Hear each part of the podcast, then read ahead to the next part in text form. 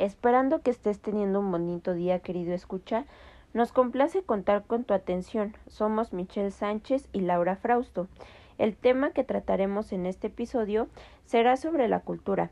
Abordaré dos ejemplos enfocados en nuestra sociedad para poder reflexionar acerca de este tema. Antes, me gustaría compartirles una definición del concepto de cultura.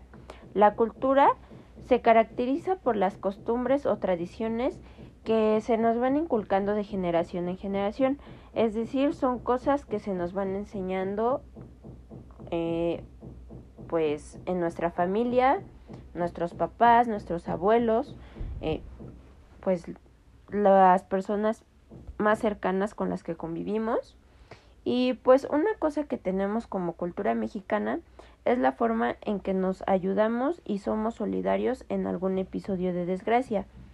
Es ahí donde nos unimos, donde nos organizamos y pues un ejemplo un tanto reciente fue el terremoto del 19 de septiembre del 2017. La tierra terminó de temblar y una legión de voluntarios tomaron la calle para ayudar con picos, palas, sierras, guantes, cascos, agua, lo que fuera, hasta carros atravesados para cortar la circulación y acordonar la zona. Los que podían movían piedras, cargaban cubetas o trepaban sobre los escombros buscando alguna voz o un grito eh, que nos indicara que pues había vida sepultada.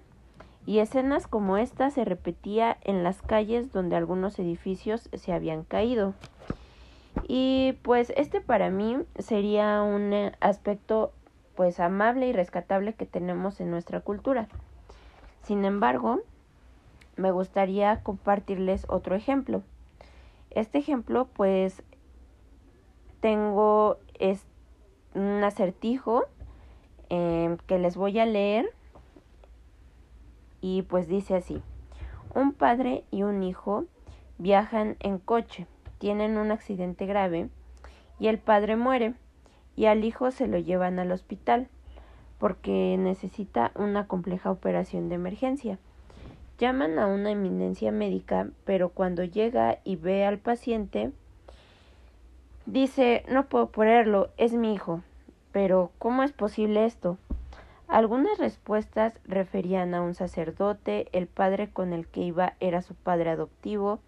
Todas las respuestas pues atribuían que la eminencia médica correspondía al sexo masculino.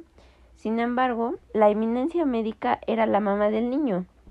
Caras de desconcierto y sorpresa noté en las personas con las cuales compartí este acertijo.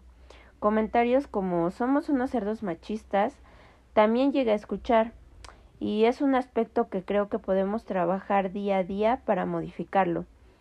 Llegar algún día a tener una sociedad más justa y equitativa en lo que en la que no se vea mal que una empresa esté dirigida por una mujer o que si desempeña ese trabajo a nivel directivo reciba el pago que le corresponde, que el hecho de que una mujer juegue al fútbol o practique algún deporte lo haga menos femenina o menos valiosa. Les dejo estas situaciones para reflexionar. Por el momento le cedo la palabra a Michelle para que nos comparta un poco más sobre el tema de cultura. Bienvenida Michelle. ¿Qué nos quisieras compartir en este episodio? Ok, muchas gracias. Pues a forma de continuación y conclusión, yo creo que es importante destacar o mencionar que em, es frecuente también que utilicemos a nuestra propia civilización como una tipo base para juzgar culturas ajenas.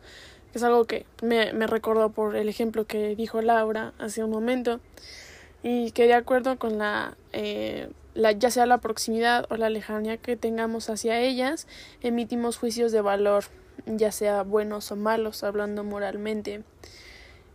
Y que este tipo de juicio de valor tiene dos grandes problemas que lo invalidan desde el principio, que sería la falta de imparcialidad y la inexistencia de valores universales.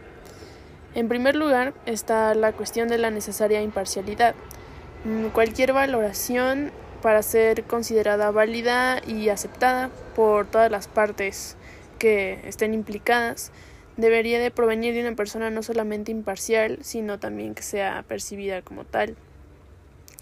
Entonces, podríamos pensar que el juicio de valor interno se, eh, se organiza, se perfila como el más válido, pero se topa con el segundo problema que es la inexistencia de valores universales.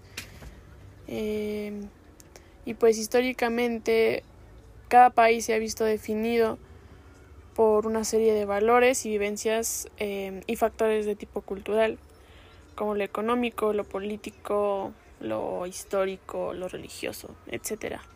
Y esos factores no solamente conforman la cultura de un país, sino que lo diferencian frente a otros.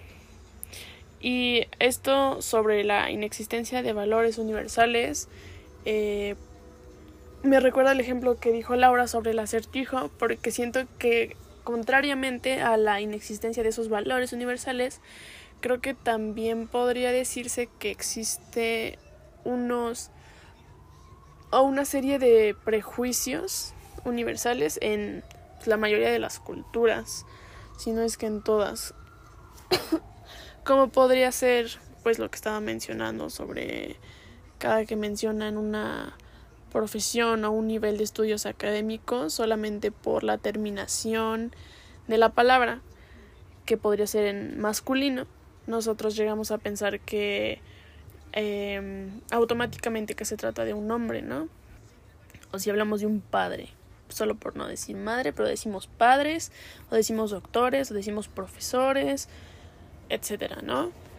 Y yo creo que algo en cuestión de género, obviamente con muchas otras cosas hay juicios, pero creo que algo muy común podría ser la cuestión de género y creo que es importante eh, tratar de dejar como incluso de verlo como algo parte de una cultura, algo que, que debería como cambiarse y que más bien debería de ser como parte de la cultura el respeto y la igualdad en todas las personas.